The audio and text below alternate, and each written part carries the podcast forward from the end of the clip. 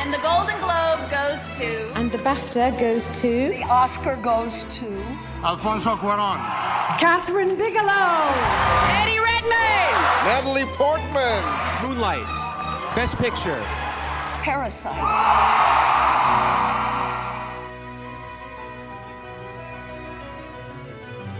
Bienvenidos y bienvenidas al podcast de La Estatuilla, un programa dedicado a celebrar el cine internacional, independiente y seguir la carrera al Oscar todo el año.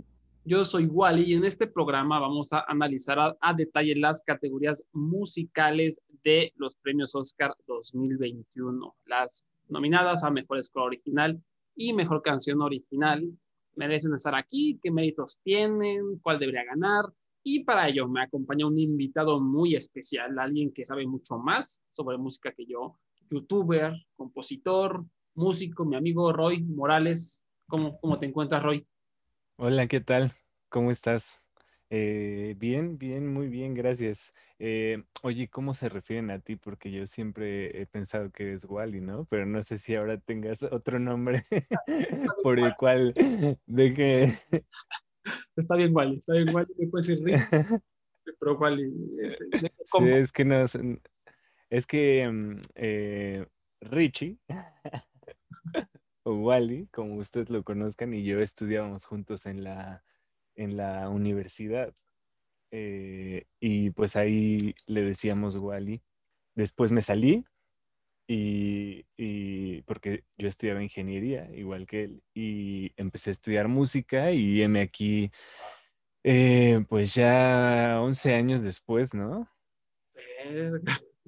O sea, hace 11 años empecé a estudiar ingeniería. Sí, es cierto, es cierto. Pero saliste como al segundo año, me parece. Eh, Tres, hice tres años. Pero no importa, perseguiste tu sueño. Y aquí estás, ya, ya con un sencillo, a ver, promociona tu sencillo. Eh, así es, acabo de sacar mi, mi primer sencillo en la torre más alta.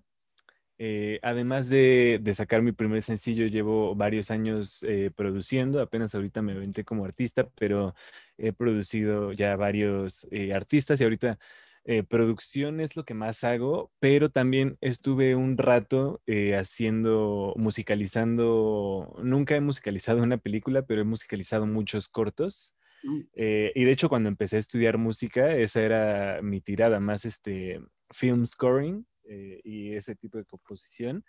Y bueno, ahora la vida me ha llevado a ser productor. Igual me gusta, me encanta, de hecho, pero, pero sí, ahí andamos. Y entonces hoy vamos a platicar un poco sobre, pues, sobre esta categoría tan bonita que es eh, la música en las películas. Sí, siempre es de lo que más me gusta hablar, de los scores. Y honestamente, los Oscars en general son un desastre en estas categorías, ¿no? Nominan como cosas muy clásicas, muy tradicionalistas, siempre hacen falta como eh, cosas más audaces. Yo creo que este año están bien los nominados, no creo que son los mejores scores que hubo en el mundo de la música, pero están bastante bien y ya los vamos a ir viendo uno por uno. ¿Y qué te parece, Roy, si empezamos? Eh, vamos a empezar con la partitura original de la favorita para llevarse el Oscar, que es Soul, cuya composición corrió a cargo de Trent Reznor, Atticus Ross y John Baptiste. Esto que vamos a escuchar es una probadita y se llama Spiritual Connection.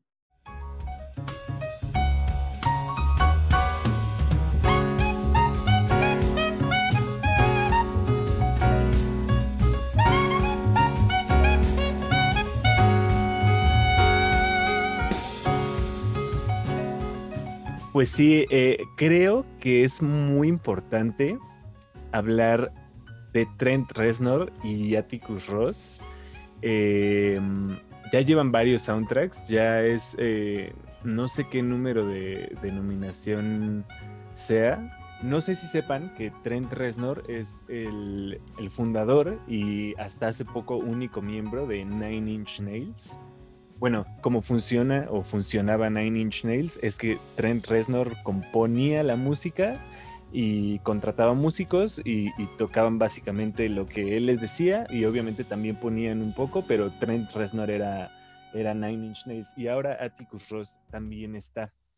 Eh, además de otros músicos muy importantes como, y muy buenos, como eh, hay un italiano que ahorita se me fue su nombre, pero yo tomé una masterclass con él y nos contaba de cómo es trabajar con, tres, tr- con, Trent, con Trent Reznor. Y pues parece que es eh, un, un excelente, excelente músico, muy, pues, muy exigente, ¿no? Con todos sus, eh, con todo lo que hace. Las entrevistas que he escuchado de él, eso es lo primero que me salta de su tono de voz, de, de cómo se expresa exigencia. No sé por qué, pero esa es la palabra que, que me, que me sale cuando lo escucho. Exigencia.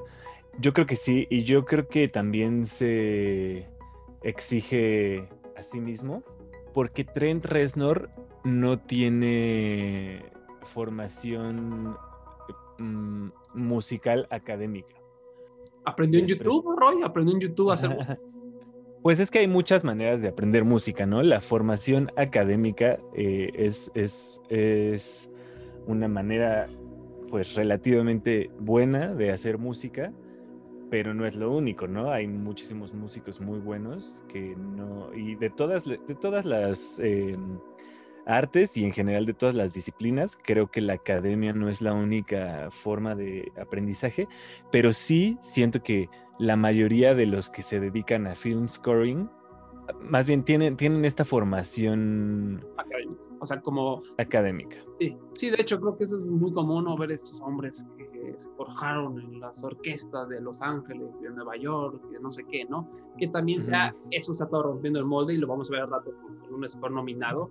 Eh, pero en, en cuanto a esto que, que, que tenemos en Sol, pues es también de- es de dos partes, ¿no? Lo que hace Trent Reznor y Ross, que son los sonidos más etéreos, los sintetizadores que son muy comunes en los scores. Incluso hay, hay críticos que no les gusta lo que ellos hacen porque creen que siempre es lo mismo, sintetizadores, sintetizadores, y ido modificando y también al rato vamos a, a hablar de eso.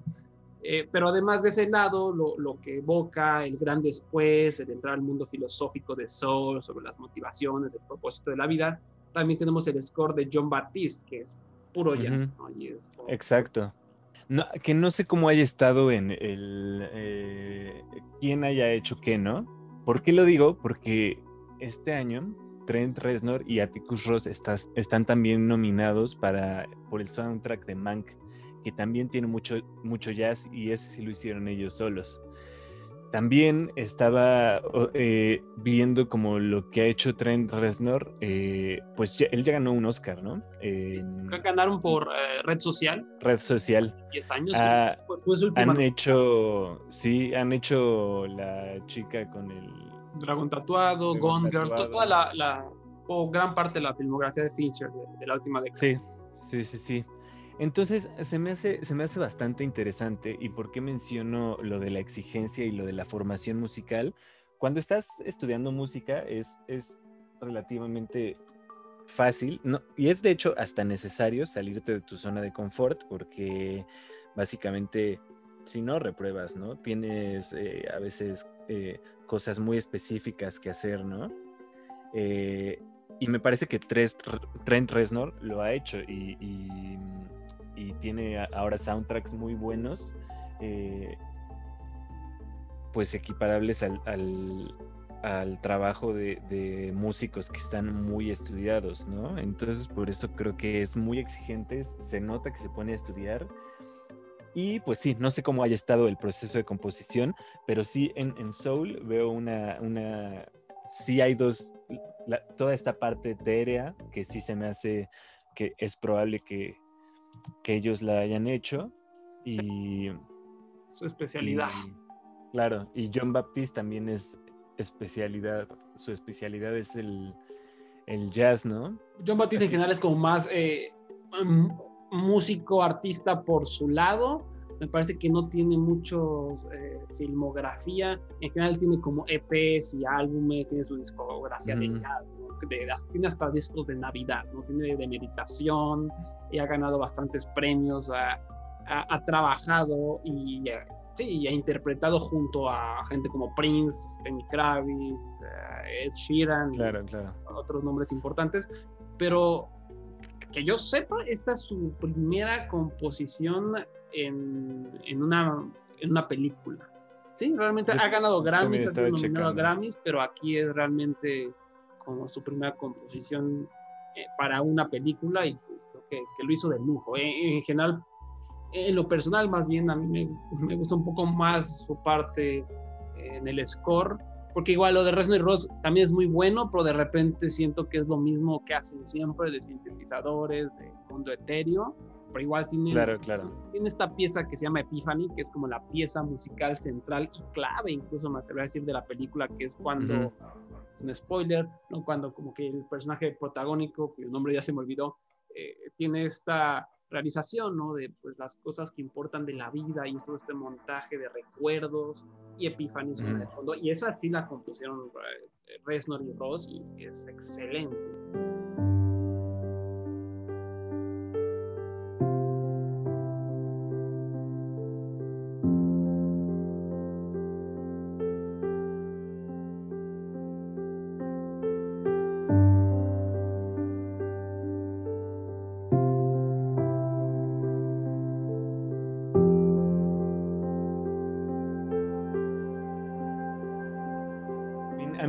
El, soundtrack de, de Soul se me hace muy bueno, igual que realmente la mayoría.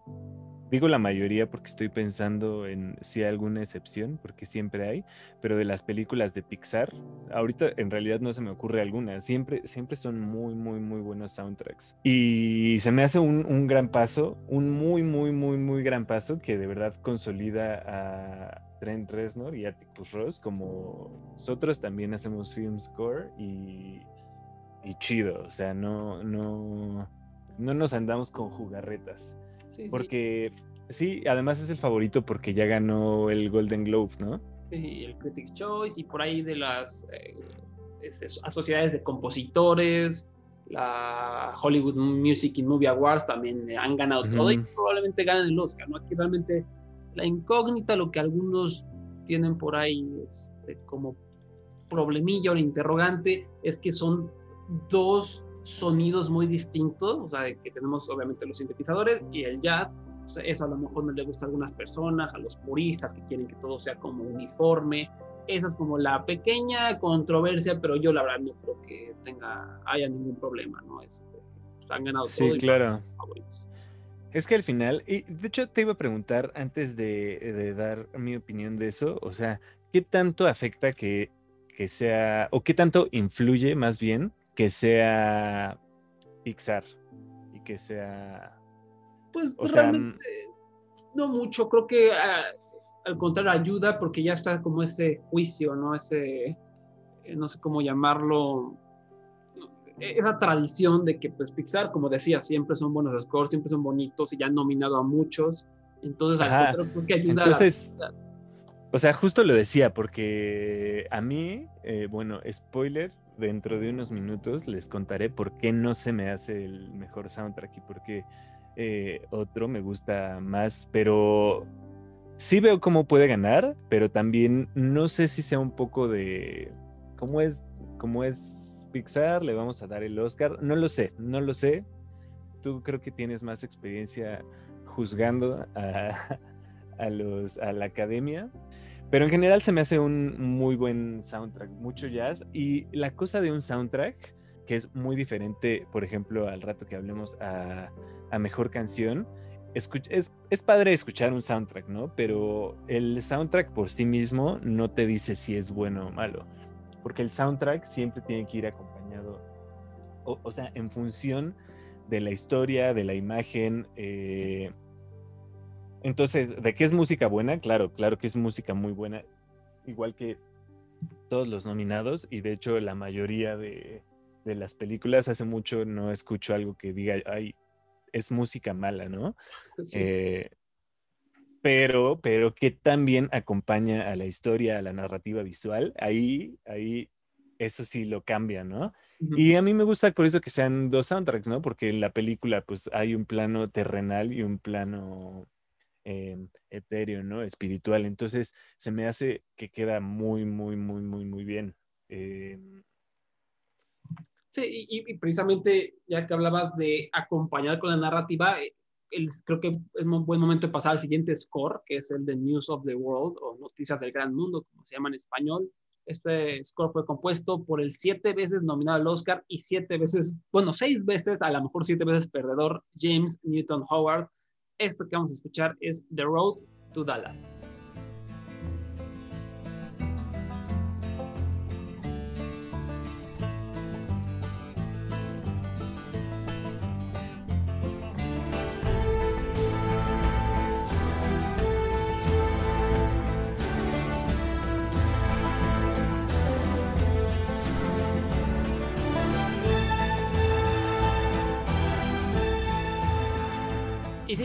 Me, refería a que es un gran acompañante narrativo, porque creo que este no es un score que yo diga, ay, me lo voy a poner en el Spotify, qué bonito, voy a escuchar todo el score de News of the World. No, tiene dos, tres canciones que me gustan mucho, pero de ahí en fuera son medio aburridonas, pero dentro del contexto de la película sirven muy bien. Es como sutil, es música contemplativa que intenta invocar Es muy sutil. Ajá, inte- intenta invocar el sentimiento de estar en estos desolados paisajes, ¿no? Pero también hay un toque de aventura, de esperanza. ¿Y qué, qué te pareció este score? Pues justamente creo que mm, la palabra con la, la que lo describiría sería minimalista. Y es un contraste con, con el... el de Soul. No solo con el de Soul, sino creo que con todos los... con, con todas las, eh, las, nomi- las nominadas. Tal vez The Five Bloods sería la que se acercaría un poco más, pero Mank se me hace muy... eh, hasta incluso eh, intrusivo en comparación, ¿no? Y News of the World es muy... La cosa de, la cosa de la música y un soundtrack también es silencio. Y me parece que News of the World lo utiliza de una manera excelente. eh, pues sí, es, es minimalista, es contemplativo, es este casi, casi meditativo, ¿no? Que es la narrativa de la película, ¿no? Este hombre que pues, está solo, que viaja por todo el viejo este y encuentra la compañía esta morrita, pero igual tiene que pasar por este super paisaje, estos pequeños Claro. obstáculos. Y la película en general no es que digas, ay, un enfrentamiento de vaqueros por aquí, otro para allá. No, es simplemente la relación entre un padre y una pseudo hija desarrollándose sutilmente. Por ahí algunos obstáculos y eso se refleja en, en la música, ¿no? Que de repente sí tiene Ujú. estas eh, composiciones un poco más épicas, pero igual que tampoco... Sí, llega- tiene, tiene una, no, no recuerdo bien en qué parte de la película es, pero tiene una que, que suena un poco western, sí. em, pero nada más tiene una pieza. Eh, me gusta mucho como que tiene una herramienta, como que la mayoría de, la- de los soundtracks son en una escena, hay una música y cortas, eh, empieza la, la siguiente escena y otra música, ¿no? Muchas veces está, está eh, como una herramienta que es empezar a musicalizar el final de una escena y que te lleve la misma música a la siguiente escena. Como una y- transición. como, ajá, como, sí, como que lo usan de una transición muy orgánica. Y no sé, creo que quisiera ver más, eh, o más bien analizar más soundtracks que él ha hecho, porque sé, sé de varios que ha hecho, ¿no? Eh, hizo la, Sí, la de series de eventos desafortunados, ¿no? De Netflix. Últimamente eh, Fantastic Beasts 2. eh, eh, últimamente se ha hecho unos muy buenos que, que no Ah, Oscar. Raya, la, la- la que acaba de salir, Ah, Raya, y Raya, el último dragón. Nuestras lo nominan el Eh, próximo año. Eh, Sí, tiene, tiene muchísimos. eh, los Juegos del Hambre, tiene, o sea, tiene ya una, Un currículum extenso. un currículum muy amplio, exacto. A mí me gustó, me gustó mucho. Sí es minimalista y sí siento que a lo mejor la escasez de música podría ser un, un- un arma de doble filo, Sí. porque también hacer un soundtrack memorable, la verdad es que es difícil. O sea, siento que son pocos los compositores y pocos los soundtracks que digas, eh, no sé, como Star Wars, ¿no? O sea, que todas las piezas te cagas en los calzones, ¿no? Ajá. Y que hasta las puedes, o sea, como que te digo, ay, tarea tal canción de en El Padrino, ¿no? Y, y, pues te sabes la canción del Padrino, ¿no? La mandolina, o sea, pero por más que te haya gustado, a mí eh, un soundtrack que de verdad me fascinó y por y casi casi quise quise eh, dedicarme a los soundtracks un rato por, por ese soundtrack. Fue el de Cómo entrenar a tu dragón Fantástico. de John Powell.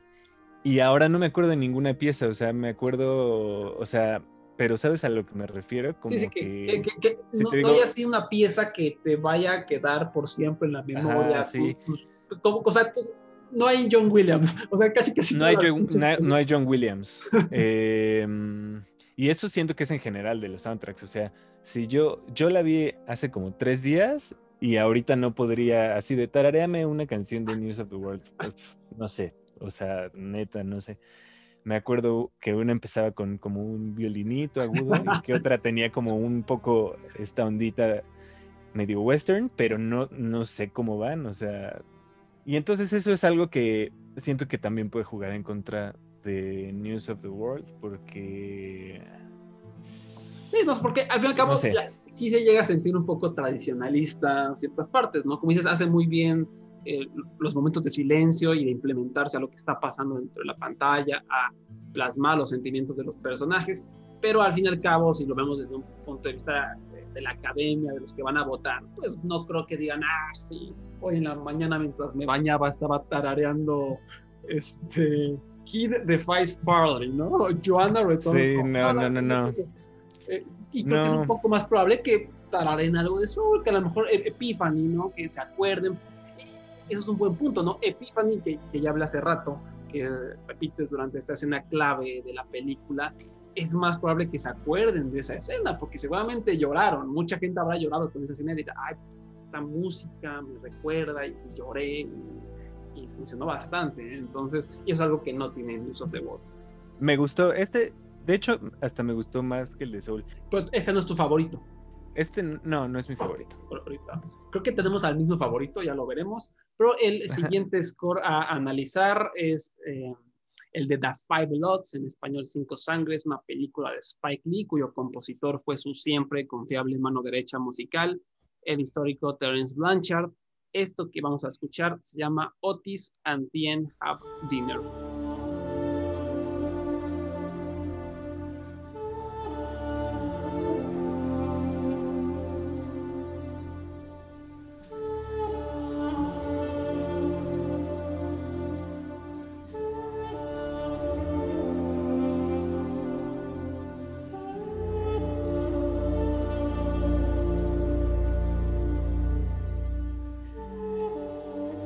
Bonita pieza de The Five Bloods, compuesta por Terence Blanchard, un artista de jazz histórico, con una cantidad de trabajos y galardones impresionantes, pero que solo tiene dos nominaciones al Oscar y que las obtuvo en los últimos tres años.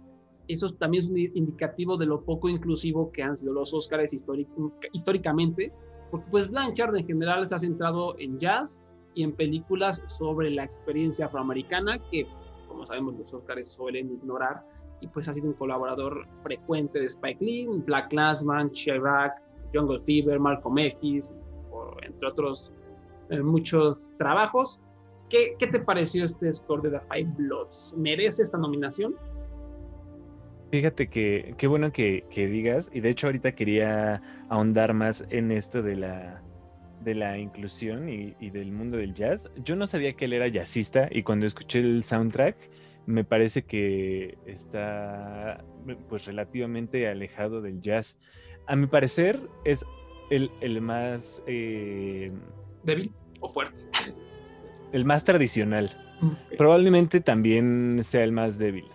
Me gusta, me gusta que sí acompaña la música. eh, La película tiene este tono como que empieza, ¿cómo, cómo explicarlo? Como que un poco de satírico. No sé, no sé, como eh, ti- tiene un tono pues muy único, ¿no? No sé tú cómo lo Sí, describirías. pues, el tono un poco Spike Lee, como que medio juguetón satírico, pero voy en serio. Como Sí, le meto es un tampoco- pero te voy a decir que eres un pinche racista, ¿no? Que es clásico. Sí, sí, sí, claro, claro. Y tampoco son chistes mu- muy, obvios, ¿no? Sí, no, no, o no. sea, me gusta, me gusta cómo la música acompaña a la narrativa, que la narrativa hay muchos flashbacks. eh, y, y se nota el cambio de la música, ¿no? Cuando están en la guerra de Vietnam es un poco música más eh, muy tradicional de esas, de esa, De guerra. de esa, ajá. Sí, de, de hecho hay como, hay no- como dos tonos, ¿no? Está eh, lo que es el tono bélico, los flashbacks de guerra y el tono como de Vietnam, ¿no? El, el tono del presente como más melancólico, me parece. O sea, es un score Sí, con, con melancolía. es un score con, con melancolía y de, de las películas, la verdad fue la que más me gustó de estas, em, de las nominadas a Mejor Soundtrack, pero a mi parecer sí le hizo falta un poco, no sé, no sé. Ah, Sí, está como. A mí tampoco me, me pareció que digas, ah, me voló la mente. E- Esta pieza que escuchamos, la de la de Otis and Kim Half Dinner, me, me parece excelente, pero de ahí en fuera, como que lo que sí es un poco tradicionalista. Me gusta que de repente e- en, en algunas canciones sí es tradicionalista, pero de repente mete como algún tono más oscuro, como un tono más melancólico, como diciendo, sí, esto es la guerra, que es la na- narrativa Sí. de la película, ¿no? Eso es la guerra, pero no, no solo estamos hablando de la experiencia bélica, sino también del costo humano, de los estragos psicológicos. Es algo que Es que, es que, es que es una, o sea, es, es muy profundo, ¿no? Porque explora el trastorno eh, El estrés postraumático. ¿no? El estrés postraumático ex- explora la experiencia afroamericana en los 60 el movi- el y, movimiento no civil. solo en los 60 sino, sino hasta actualmente. ¿no? Sí. Eh, Sí, pues está el personaje del, del Roy Lindo que es votante de Trump y trae su gorra de Claro, incluso, incluso lo que, lo que significa ser gringo para otros países, ¿no? Porque, bueno, pues no sé, no, no, no es este un podcast de historia, pero ya sabemos que ha hecho Estados Unidos en, Sí, sí, sí. en, en el mundo, ¿no? Y, y lo explora de una manera muy buena, ¿no? Porque te da este punto de, de vista también De los de vietnamitas. los vietnamitas. Es, es, es muy, muy, muy interesante. Pero ¿sabes cuándo? Bueno, eso, eso hablando de la película. ¿Sabes cuándo dije no me convenció el soundtrack? Dímelo. Eh, cuando... mm, ¿Cómo se llama el, el- el que es eh, pro-Trump? Que por, por cierto, eh, muy... Paul, ¿no? Creo que se llama Paul. Que por cierto, excelente, excelente. No sé si está nominado para mejor actor, Este, pero. No, no, de hecho él fue como uno de los que toda la temporada era como Delroy lindo, a- nomínenlo, nomínenlo, porque aparte esos como actores que has visto en películas anteriores, ¿no? Como que veas en el 5 que, que es este actor como histórico, pero que a lo mejor nunca ha sido, no ha recibido el reconocimiento que merece, porque no ha tenido estos papelones. Y aquí fue su gran papel y qué gran actuación. Me pareció una Ah. gran, gran actuación, gran, gran actuación. Sus monólogos, Sí, sí, sí. Muy buenos, muy buenos, muy buenos. Hasta se me puso la piel chinita ahorita de acordarme. Cuando, cuando está hablando con Chadwick Boseman, que olvidé el nombre de... Stormy eh, Norman. y, y se abrazan y todo. Y era como una escena en la que yo dije, creo que voy a llorar, pero hubo algo en la música como que fue muy fuera de tono y yo dije, ay, me quitaste este momento.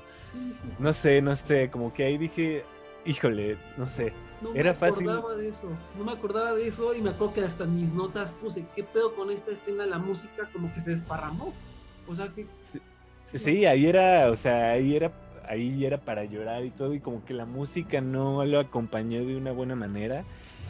Entonces se me hizo muy clave ese momento como para decir que no me gustó tanto el soundtrack. Está bien hecho, es buena música, pero como hablábamos de la narrativa, siento que eh, lo hace muy bien en, en algunas maneras, ¿no? Lo que hablábamos de, de este cambio de música de guerra y la, la melancolía y todo eso pero entre que es muy tradicional, eh, o sea, técnicas de, de, de film scoring muy tradicionales, como eh, pues que hasta parecían. De bélico, de los 80.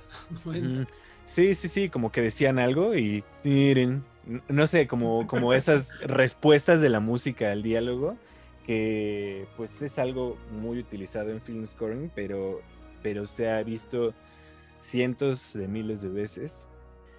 Em, entonces, a mi parecer, es. es no, no me gustó tanto. Pero la película sí que fue la que más me gustó y la interpretación de este actor, que olvidé su nombre, Del increíble. Rey. Entonces, si no lo han visto, uff, muy, muy recomendada.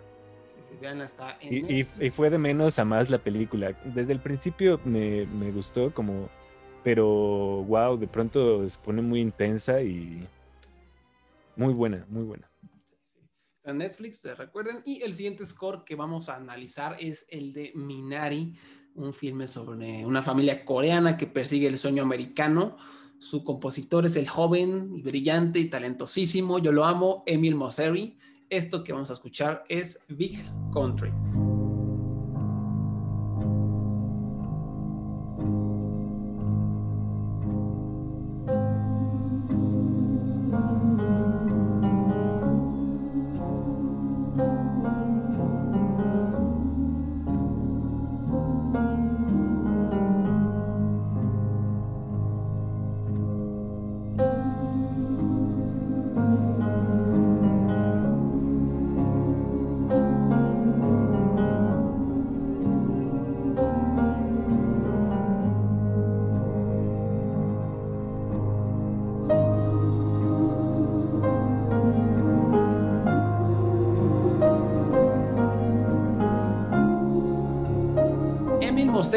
Es miembro de una banda indie de rock llamada The Dig, ahí se hizo de un nombre y apenas está adentrando al mundo de la composición de películas. Lleva tres scores nada más y para mí esos tres scores son los mejores de cada año, o sea, del 2019 o de los mejores, ¿no? El 2019 compuso The Last Man in San Francisco, que es preciosa.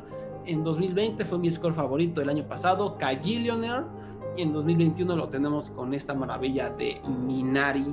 ¿Te gustó este score, Roy, o lo estoy sobrevalorando yo mucho? No, a mí me encantó, es, es mi favorito de este. Igual, sea huevo. Em, es.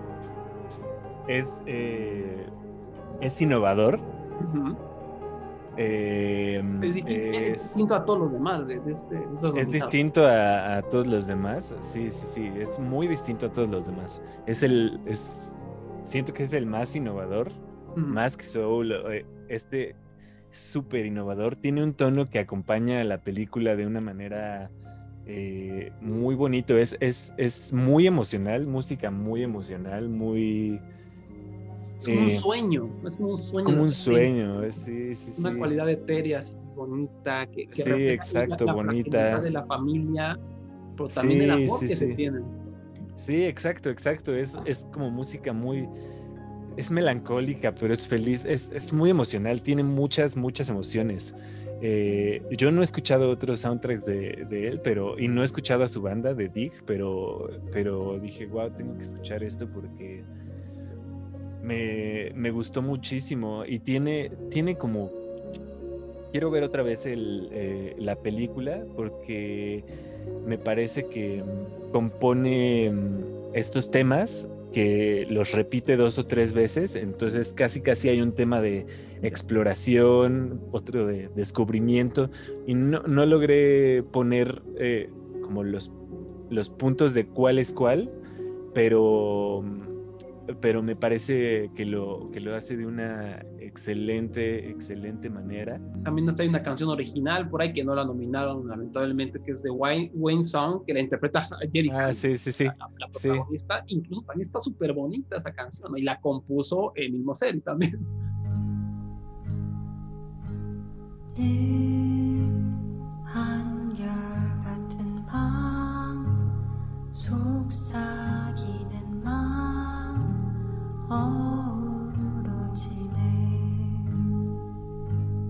Está, está muy, muy, muy bonita. Sí, sí, sí, Eh, es- está lleno de, de textura, o sea, la música como que la sientes. eh, Tiene incluso algunos coros, por ejemplo, en, en Jacob's Prayer. Sí, sí, sí. no sé, las texturas son muy diferentes. Tiene por ahí incluso un theremin, creo que es un theremin o, o, Sí, sí. no sé, sintetizadores que, que combina con elementos orgánicos. Muy bien, muy, muy, muy bueno. Y sobre todo, creo que la palabra también que utilizaría para describirlo es innovador.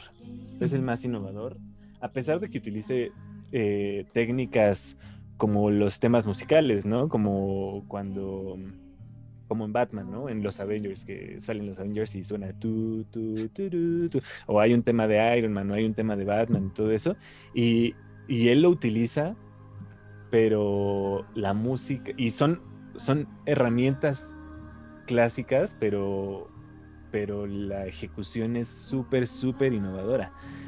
Eh, entonces, a mí, a mí también es el que más, más me gustó, y por eso preguntaba, no sé si este estuvo nominado a, los Globos de Oro, no sé, también como que escuchándola, no sé por qué Soul sería la favorita, eh, solo porque es de Pixar, por eso era mi pregunta de hace rato, ¿qué tanto influye Pixar? O sea, como que hay un poco ahí de mérito. Sí, sí, sí. Y es, como que este score de Minari lo tienen catalogado como en score de película indie. Y sí, Minari es una película independiente, no es de un gran estudio como Pixar, pero lo tienen como muy catalogado, incluso por ahí me parecen los Hollywood Music and Media Awards, que son buenos predictores del Oscar.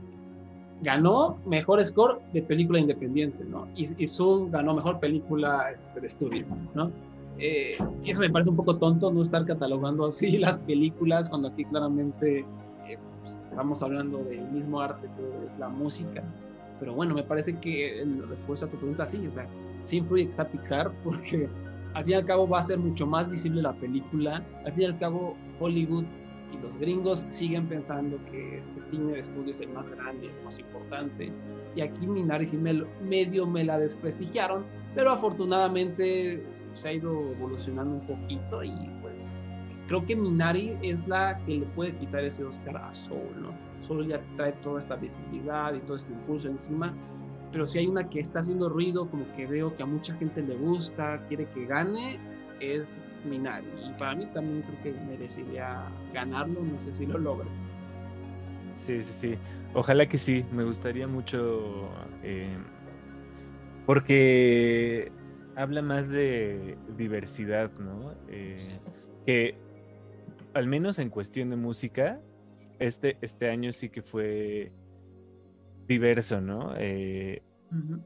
Y bueno, ahorita, ahorita comento más, ahorita que vayamos a Mank también. Ya es la única que nos queda, ¿no? De... Pues sí, de una vez vamos a, a, escuchar el último score nominado, también compuesto por Trent Reznor y Atticus Ross. Se trata de Mank, película de David Fincher a blanco y negro sobre la creación del guion de Citizen Kane. Esto que vamos a escuchar es una muestra y se titula A Fool's Paradise.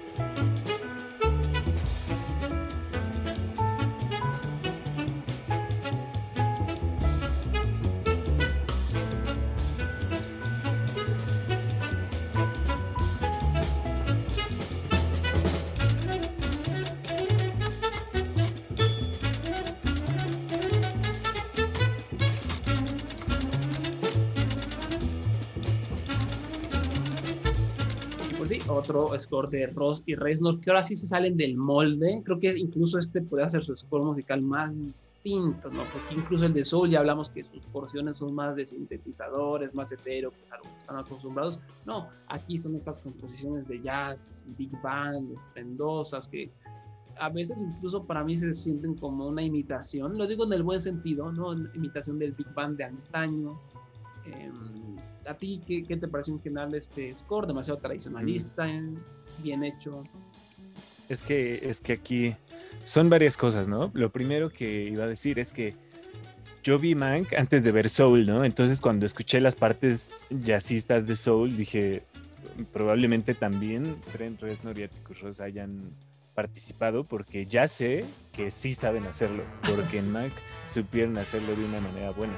Y lo que dices de, de qué tanto es imitación, es, es, algo muy difícil, es algo muy difícil hacer música de época sin caer a que sea una imitación o una caricatura de, de una casi parodia, ¿no? De, sí es, es Big Band, pero, pero sí es Big, o sea, lo- los compositores de Big Band hubieran hecho esto o es algo que tú estás haciendo por querer ser Big Band, ¿no? Esa es como la diferencia porque pues Trent Reznor y Atticus Ross no son nada de esta música, pero me sorprendió que lo, que lo hayan hecho. No sé, también hay, también hay porciones que, que son un poco más tradicionales y hay, y hay una que otra escena que tiene, pues no sintetizadores y esto, pero, pero sí este, este saborcito como etéreo que Trent Reznor y Atticus Ross han puesto en todas sus películas, pero son pocas, ¿no? En, en- en general, sí describiría como jazz eh, al, al soundtrack. Me parece que está bien hecho. No sé qué tanta influencia. Vi Citizen, Citizen Kane hace mucho tiempo. No he visto tantas películas de esa época, pero no sé también qué tanto quisieran hacerlo como eso. Y creo que es la diferencia con News, oh, eh, digo, con The Five Bloods, ¿no? Como que técnicas tradicionales y todo que al final no me acabaron de convencer en lo personal y en Mank quedaron muy bien, ¿no? Porque era, porque era, pues por el simple tono y estilo de la película. Eh, no sé qué tanto también se influenciaron por películas clásicas eh, y quisieron hacer el soundtrack así. Es música lo sé. Que, que te transporta a la época, que al fin y al cabo es, creo que la mayor virtud de Mac, ¿no? Todo el diseño de producción, la fotografía, intentarte llevar a los. 20, a los 40.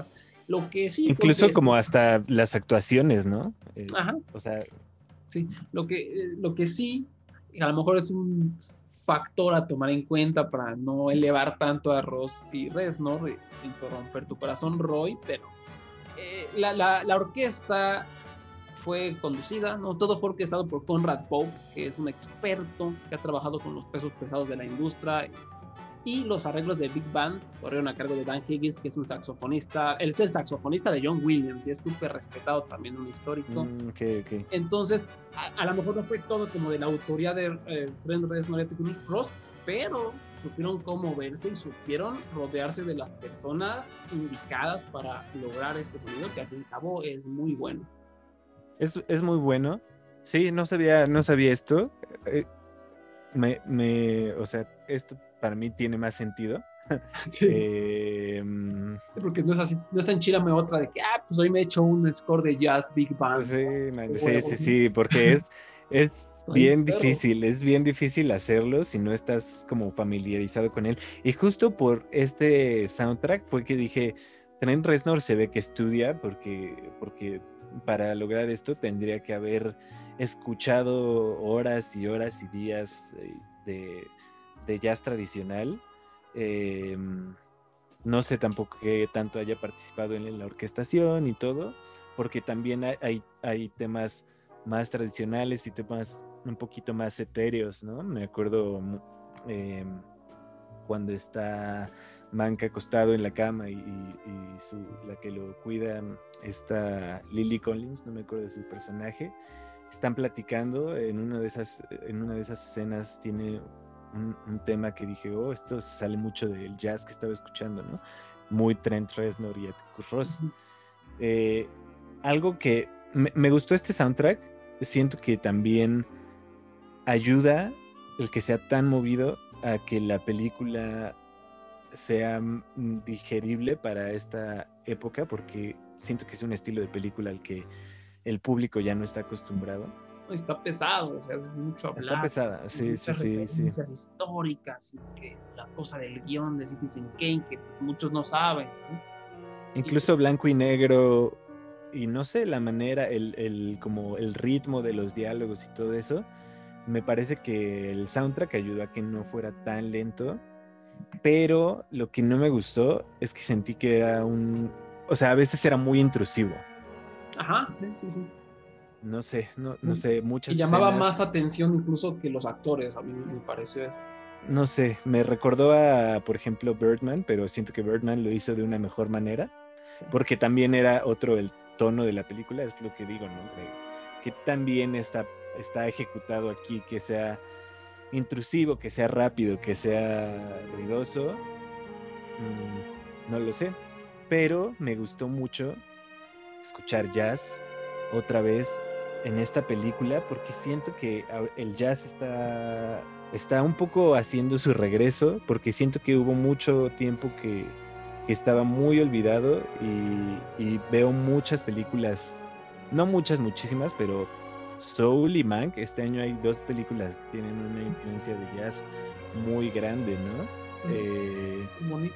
y hace poquito también La La Land y hasta, hasta ganó, ¿no? Eh, Sí, ha habido como Igual. esta apertura sutil y este año se vio más, ¿no? Últimamente hemos tenido a, a ganadores que como que hacen cosas siento distintas. Por ejemplo, estuvo este, el score ganador de Black Panther de Ludwig Göransson, que igual no, no es como un score tradicionalista, tiene como estos sonidos tribales africanos que se implementan Sí, con exacto. sonidos de acción, de blockbuster, y eso está muy Claro, claro. se está abriendo. Hablando de, hablando de jazz, también Birdman eh, fue un soundtrack súper escuchado y um, Whiplash, Ah, sí. ¿no? Entonces, me gusta, me gusta escuchar jazz en la, en la gran pantalla.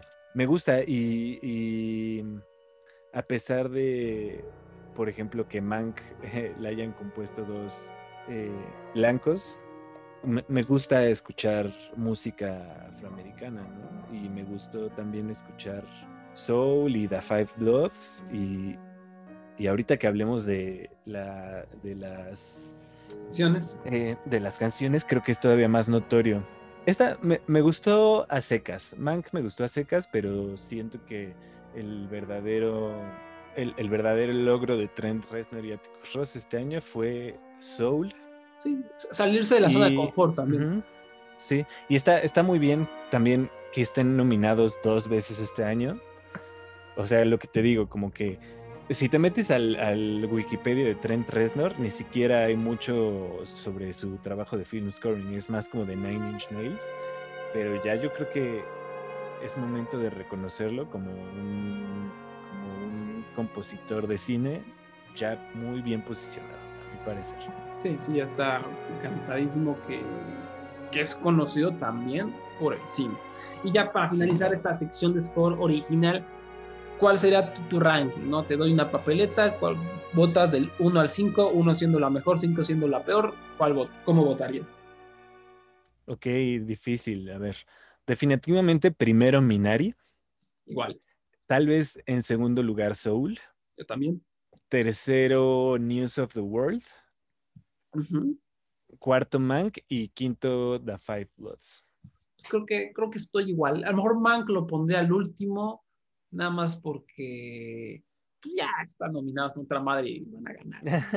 Sí, ya, Déjale amor. algo a los demás. No, Y, y esto también este, creo que Terence Blanchard ya merece un poquito de amor, ¿no? Lo, lo han ignorado mucho, entonces digo, bueno, por ahí lo, lo pondría, pero sí, son, son buenos scores. Por ahí más me gustaría reconocer que, lástima que no está aquí el score de Tenet, de Ludwig Göransson, que digo, no es la mejor película, es una película sumamente confusa, pero el score está muy cabrón y era el score más innovador, incluso más que Minari, porque es un score que utiliza la premisa del tiempo de la película que vas en un presente y en un futuro y vas en reversa, y el score lo implementa también. Es una música que, que utiliza unas técnicas verdaderamente impresionantes. Me hubiera gustado verlo aquí, pero Warner Bros. hizo ahí unos movimientos maquiavélicos para que la academia ignorara a Tenet, porque este, Christopher Nolan hizo unos comentarios, sí, una controversia, pero bueno, eso lo quería destacar eso. Y ahora vamos a, a pasar a hablar sobre mejor canción original, una categoría que a mí generalmente me enfurece porque generalmente son baladas terribles las que aparecen aquí. Realmente hay pocas películas que digas, ah, pues esta canción se volvió popular y esta canción merece el Oscar. Rara vez las hay. Vamos a ver Sí, sí. qué onda con este año, mejor canción original. Vamos a comenzar con una canción muy bonita que se llama Husavik, My Hometown, y pertenece a la canción Eurovision Song Contest The Story of Fire Saga y es interpretada por Mai Marianne y Will Ferrell.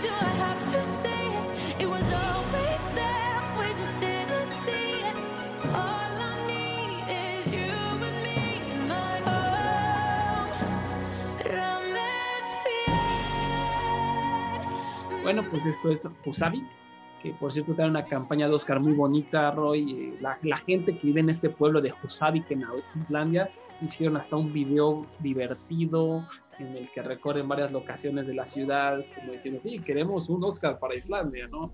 Y también un poco Ujú. el tono de esta película.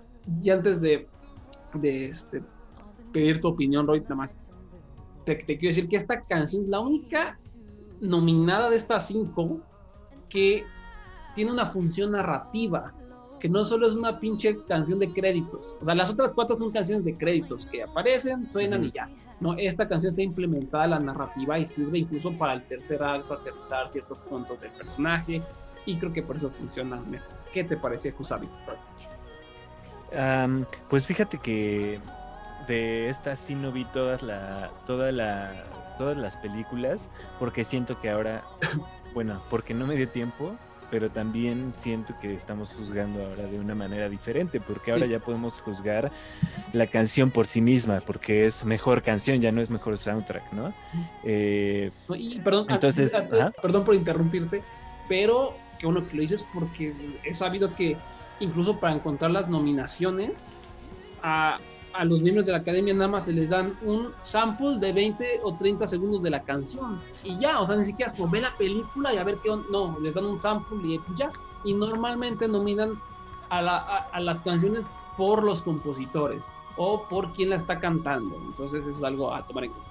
Ok, pues, pues a mí, o sea, esta canción me gustó, me gusta que esté implementada a la narrativa y de hecho creo que es una canción muy centrada en la música, eh, lo cual me parece increíble. Eh, eh, Richard Goranson, no sé cómo se pronuncia, uno de los tres compositores, eh, es un productor muy, eh, muy reconocido. le, le ha escrito y producido a Ariana Grande, Nicki Minaj, Nick Jonas, Selena Gómez, Ellie Goulding. En fin, o sea, es alguien ya es muy exitoso, ¿no? Y, y se, creo que se nota que sabe hacer un hit, sabe hacer una canción. Eh, por cierto, hablando de como hits, de- la- siento que la última canción que de verdad fue muy famosa fue la de Shallow. Sí. Esa sí, como que fue una canción que pegó. Pero un poco lo que decías es, siento que es, o sea, música que ya he escuchado antes. Está muy buena, es, tiene una producción increíble y sí, n- sí la interpreta mm, eh, Rachel McAdams. No, por lo que entiendo, como que entre My Marianne, que así se llama la artista, nunca la había escuchado, ella fue la que lo, lo está cantando, pero a la hora de hacer la película, como que entre las dos ayudaron, entre Rachel McAdams y Marianne se intercalaron por ahí letras, pero los créditos los tiene My Marianne y Will Ferrell, él sí, él sí está ahí y se supone que va a Ah, cantar ok, en los. Oscars, por cierto. Wow. No, eh, me, eso fue muy interesante ver a Will Ferrell tocando el piano y cantando.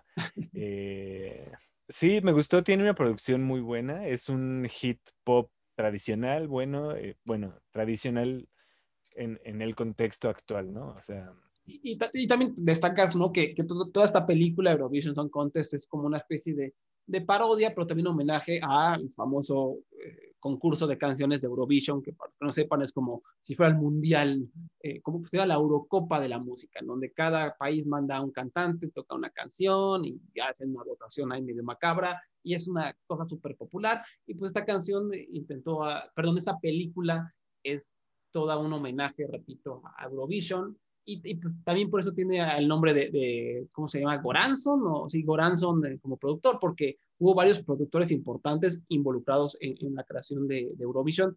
Eh, y también quiero destacar, o sea, si tú te pones a escuchar el soundtrack de Eurovision, la verdad es que merecían dos o tres incluso ser nominadas al Oscar. Hay muy, muy, muy buenas canciones, algunas que son más cómicas, otras que son serias. Tenemos a Jaja Ding Dong, Volcano Man, Running with the Wolves, tienen cosas muy, muy buenas. Y repito, habla de que pues, eh, se involucraron con la producción, con los productores de, Eurovision, que es este gran, gran concurso, gran y respetado concurso. Y la, la siguiente canción que tenemos en la lista se llama Fight for You, es de la película Judas and the Black Messiah y es interpretado por Hair.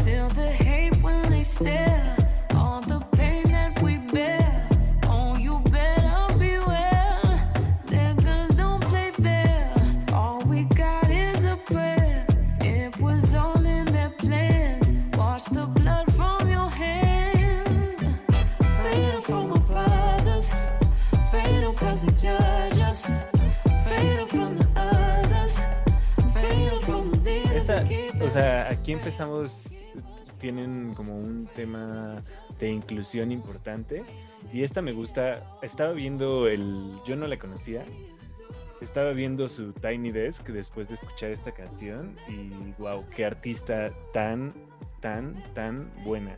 Mujer, eh, afroamericana, talentosísima, eh, toca la guitarra también increíble, compone de una manera increíble. Esta canción está muy, muy, muy, muy buena. Tiene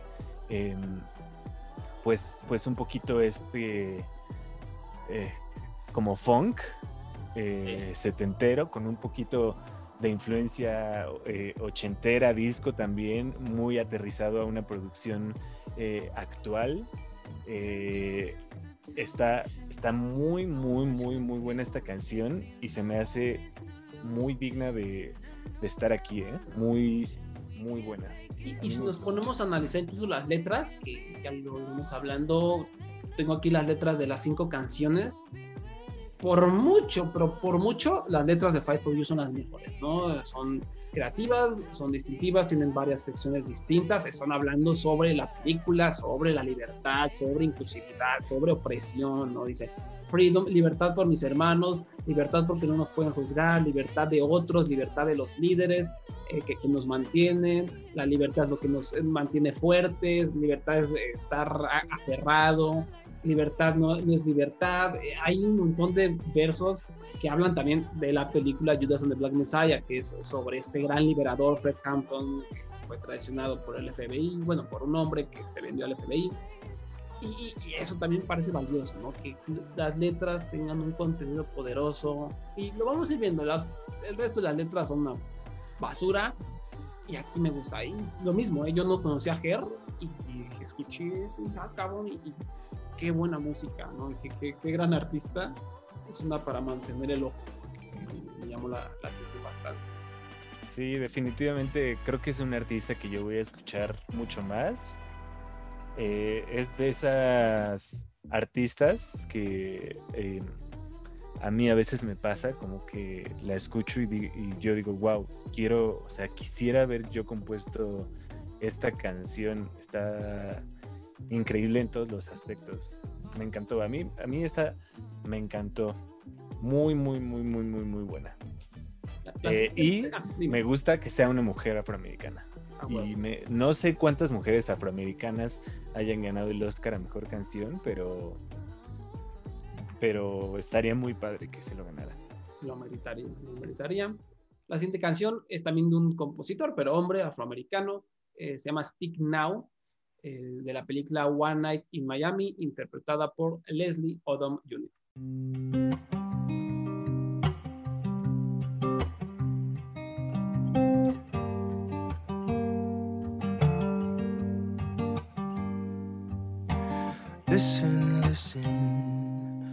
While the storm in your heart is raging, listen, listen, listen.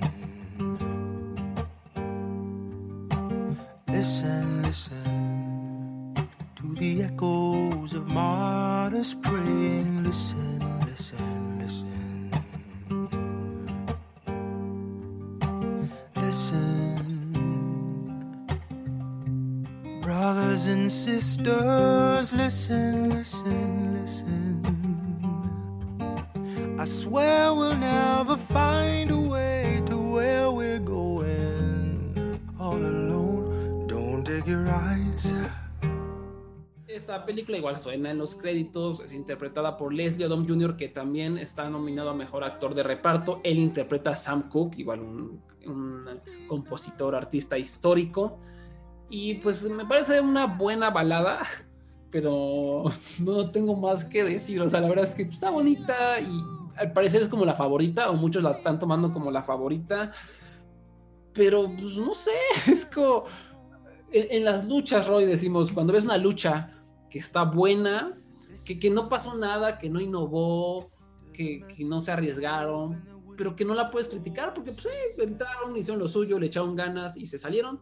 Decimos que es una lucha de tres estrellas, o le damos de tres estrellas de caballeros. Para mí esta es una canción de tres estrellas de caballeros. No sé tú qué piensas.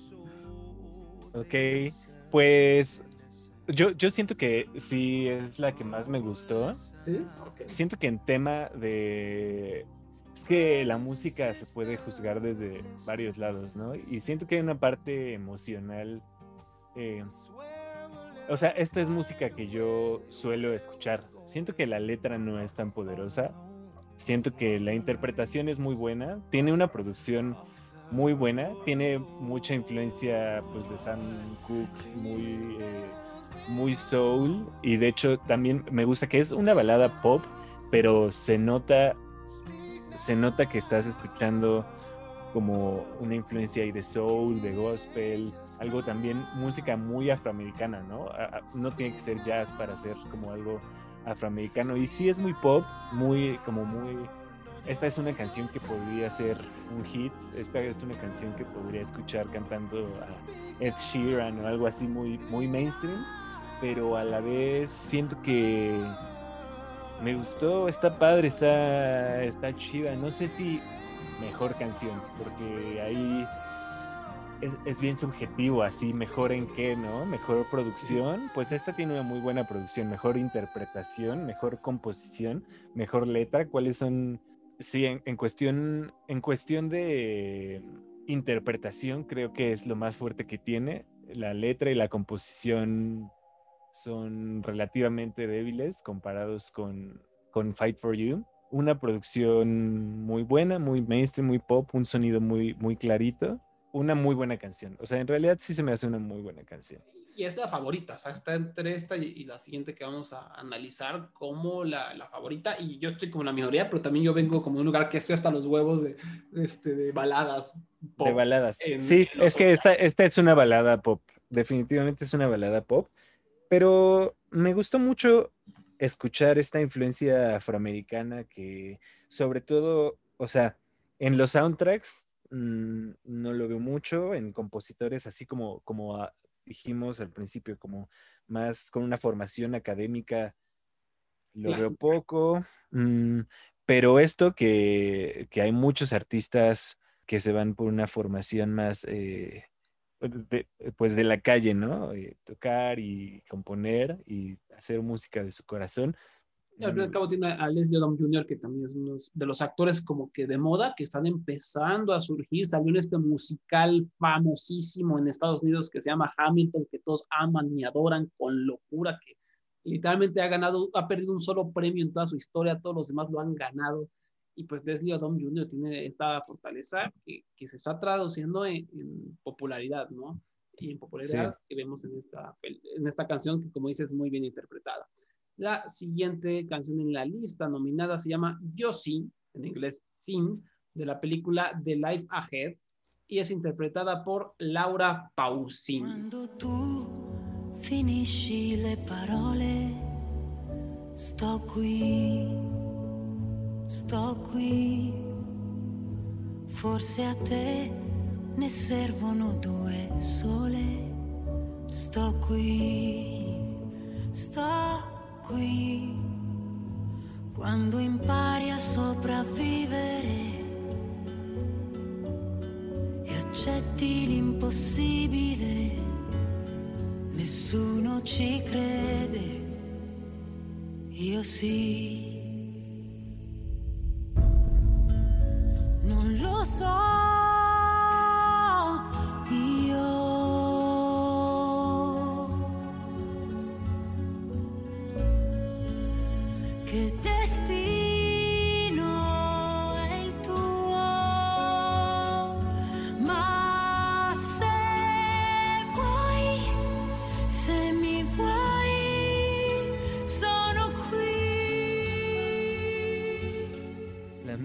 Laura Pausini.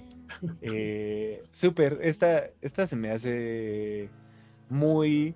No, no, no sabría cómo describirlo más que Laura Pausini. Tiene el estilo que ya conocemos de Laura Pausini.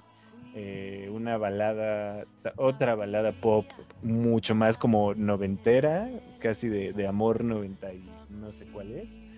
Em, eh, pero sí, muy, muy pues canción de amor que pega en México, balada. Sí, pues, ella- eh, para, para los que no sepan, que no creo que hay muchos, pues esta mujer, Laura Pausini, interpretaba un montón de temas de telenovela también, ¿no? Creo que por ahí, ándale, música de telenovela. Amor. Bravío, la madrastra. Ah, se fue, se fue, es de, de mis favoritas. se fue su perfume. de- Pues a eso suena esta canción. Sí. Un poco una producción, pues sí, más moderna, pero al final suena a eso porque, porque eso es lo que me gusta y se me hace, se me haría padre, es que hay, son muy contadas las canciones en inglés, que más bien que no están en inglés, que han ganado. Te voy a explicar Historia. por qué está nominada. Digo, es- está buena, no, no digo que no, pero esta canción la compuso Diane Warren. Que los que escuchan este podcast sabrán cuánto me quejo de esta mujer. Me parece una mierda de compositora. Yo, yo así lo veo. Ha sido nominada al Oscar 6, 7, 8, 9, 10, 12, 12 veces y nunca ha ganado. Ella compuso, por ejemplo, I Don't Want to Miss a Thing, ¿no? de Aerosmith, salió en Armageddon y tiene un montón de baladas, todas son baladas románticas, poperas, que para mí no las puedes distinguir una de las otras, yo, esta mujer. Ahora, lo que me molesta es que Diane Warren la han nominado todas estas veces no por sus méritos, sino porque es súper querida en la academia, tiene un montón de amigos, tiene un montón de contactos, amiguitos, amiguitas, siempre la han querido nominar para que gane, pero nunca votan para que gane, o sea, la votan para nominada, pero nada más. Y creo que yo, yo ya estoy hasta ya que gane esta madre, yo sí que está bien, pero ya, que gane, que le den su Oscar y que no la, que se retire y no la vuelvan a nominar, porque no es terrible, pero siempre son baladas. Y además, Roy, sabes que también tengo esto en el pecho, que tengo que. Yo, estoy, yo siempre veo todas las películas nominadas al Oscar. El Oscar Death Ray se le llama, ver todas las películas. El año pasado, esta jorobada de Diane Warren compuso una canción para una película cristiana llamada Breakthrough, que la nominaron al Oscar. ¿Por qué? Porque la compuso Diane Warren. La película es una mierda, es una mierda cristiana, así con unos mensajes verdaderamente perturbadores sobre cristianismo. Horrible, horrible, horrible. Me la tuve que chutar porque la nominaron al Oscar, porque Diane Warren tiene muchos amigos y contactos en la academia, no porque lo mereciera. Y, y, ah, me molesta, me molesta. Ya, ya, objetivamente, ¿crees que merecería el Oscar eh, esta, esta canción? No, y de hecho a mí fue la que menos me gustó. O Ah, sea, bueno. como que lo que lo que me gusta es que no está en inglés. Eh, Ajá, creo que son creo que son tres las canciones en toda la historia que han ganado eh, el Oscar que no están en inglés. Eh, Manos Hatzidakis eh, para una película que se llama Tapairía Juguete Peiraya no sé, es griega, no la he visto. A.R. Rahman para um, Jai-Ho. Super, a, a, mí me gusta mucho para la, la de Slumdog Millionaire. Uh -huh. eh, y a mí me gusta muchísimo A.R. Rahman y la música de Bollywood y en general la música india. Siento que es muy, muy rica en muchas cosas que la música occidental eh, nos hace mucha falta. Entonces, y, y, y Raman es un compositor súper, pues es el compositor más famoso de, de, Bollywood y tiene soundtracks increíbles. Él ha definido el, el, sonido de Bollywood y, pues bueno, ganó un Oscar por, por su película, pues menos Bollywood, la más, Eh, pues la que más se acomoda, la que más se acomoda a nuestros estándares occidentales, eh, pues de cine, pero aún así es un muy buen soundtrack y una muy buena película. Y el tercero fue Jorge Drexler, que me encanta. Jorge Drexler hi- hizo la canción de Al otro lado del río, de Diarios de Motocicleta. Y a mí me encanta, me encanta, me encanta Jorge Drexler. Eh, ese año, esto ya no tiene nada que ver con lo que estamos hablando, pero lo quiero decir porque me encanta Jorge Drexler. Em, ese año hasta siento que, bueno, dice- dicen que lo trataron mal. Él nunca lo ha dicho en una entrevista ni nada porque es muy, muy, muy bueno, muy prudente y nunca hablaría mal de nadie, pero ese año no lo dejaron eh, tocar. Bueno, no es que no lo hayan dejado tocar, pero mm, dijeron mejor que cante tu canción Antonio Banderas, porque pues, él es más famoso y él la cantó, la cantó muy mal. Y cuando él ganó el Oscar, fue, se arrodilló ante Prince, porque Prince lo presentó y Prince dijo, ah, me vale madre, se fue, ni, ni lo vio.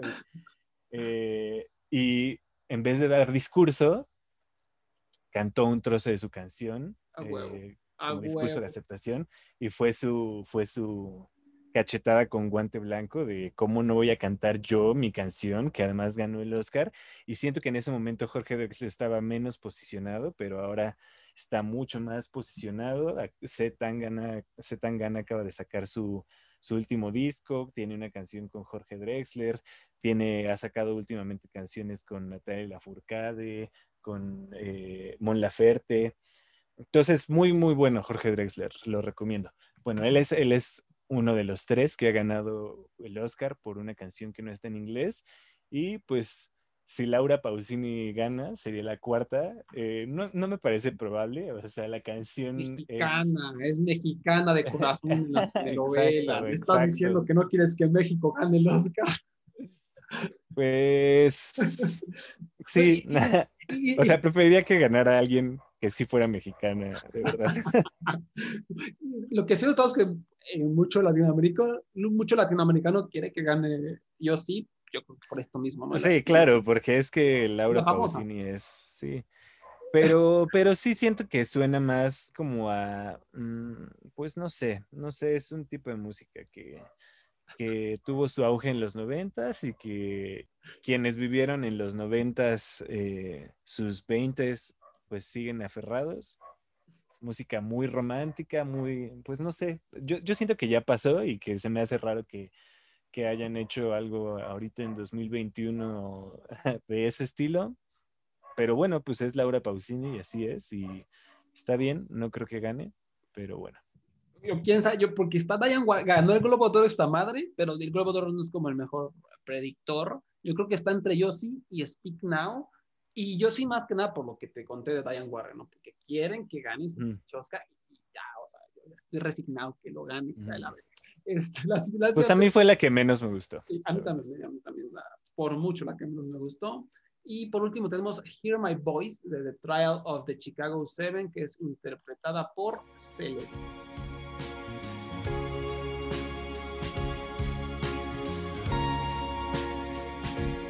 Hear my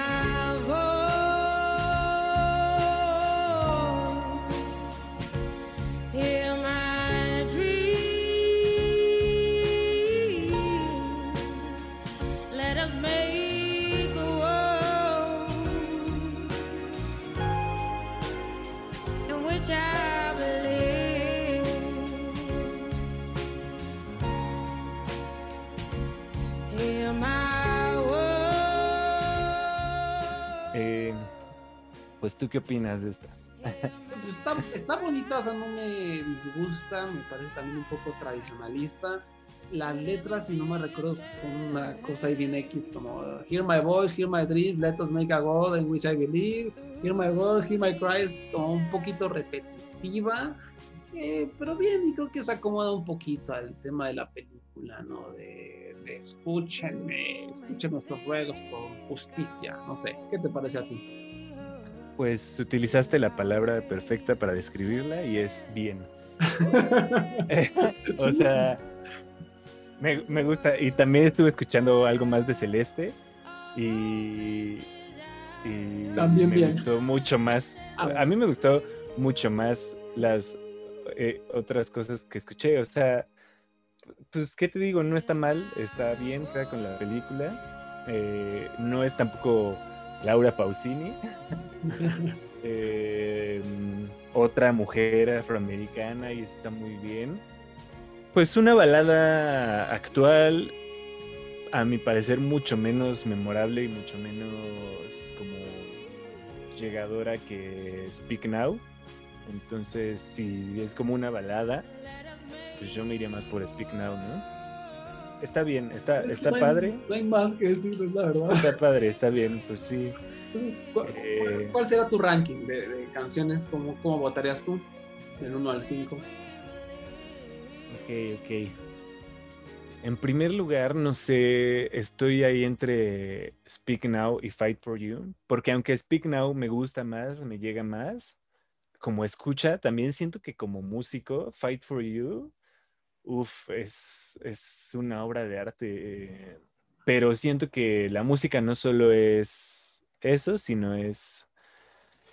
Ay, bueno, no sé. Bueno, personalmente Speak Now. Personalmente Speak Now. mu- Muy de cerca Fight for You después. Esas para mí son las dos mejores. Después me gusta Husavik. Bien. Está padre, está bonita. Es como una... Ese sí es un pop muy, muy, muy, muy pulido, muy bien hecho. Muy, un sonido como muy, como...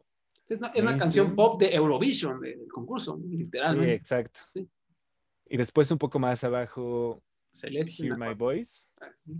eh, que también está buena y Celeste también me pareció muy, muy, muy talentosa, eh, pero esta canción no me encantó y eh, tal vez al último sí, Laura Pausini y yo sí. Sí, igual. Yo, yo en primero, te- yo tengo a Husavik en primero porque es la única que tiene como narrativa implementada en la película, porque también me, me gustó mucho y como dices, se siente muy, muy bien producida. Número dos, yo creo que me iría eh, por Fight for You, sin, sin duda alguna. Número tres, eh, yo creo que Speak Now. Cuatro, Celeste, Hear My Voice y sí, quinto, yo sí. Y hasta hasta abajo, hasta bajísimo. Hasta bajito Está bien, balada. Ay, que no está mala, pues ya, o sea, no, sé, no. Es algo que... Eh, o sea, es que si hubiera salido hace 20 años, ni siquiera hace 20 años, hace 25 años, dirías, ah, wow, muy bien. Sí, no, no es, no es la gran cosa. Pero bueno, pues ese es nuestro bonito análisis de las categorías musicales del Oscar. No hay, hay buena variedad, sobre todo en, en cuanto a los scores musicales, ¿no? Y siempre es bonito celebrar y hablar sobre la música del cine, que es un elemento tan, tan importante que te hace sentir tantas cosas. Y pues bueno, muchas gracias Roy por habernos acompañado. ¿En dónde te podemos encontrar en redes sociales? Estoy en todos lados como Roy con Y, M-S-A, Roymsa. eh, Twitter, Facebook, Instagram, TikTok y YouTube. eh, estoy activo en todas esas redes sociales, entonces ahí hago diferente contenido. eh, ah, y en Spotify, claro, como Roy Morales. Perfecto. Y pues muchas gracias por haber escuchado. Recuerden que pueden suscribirse al podcast en Spotify, Anchor y iTunes eh, como parte de la familia LPMX, los podcasts MX. Eh, lastatuya.com. Este fin de semana hay buenos estrenos de cine y vamos a tener algunas recomendaciones. Eh, Se viene Ron, una película protagonizada por Sarah Paulson. Se va a estrenar en cines El Padre con Anthony Hopkins y Olivia Colman, nominada a Mejor Película, Mejor Actor, Mejor Actriz de Reparto. Es fantástica.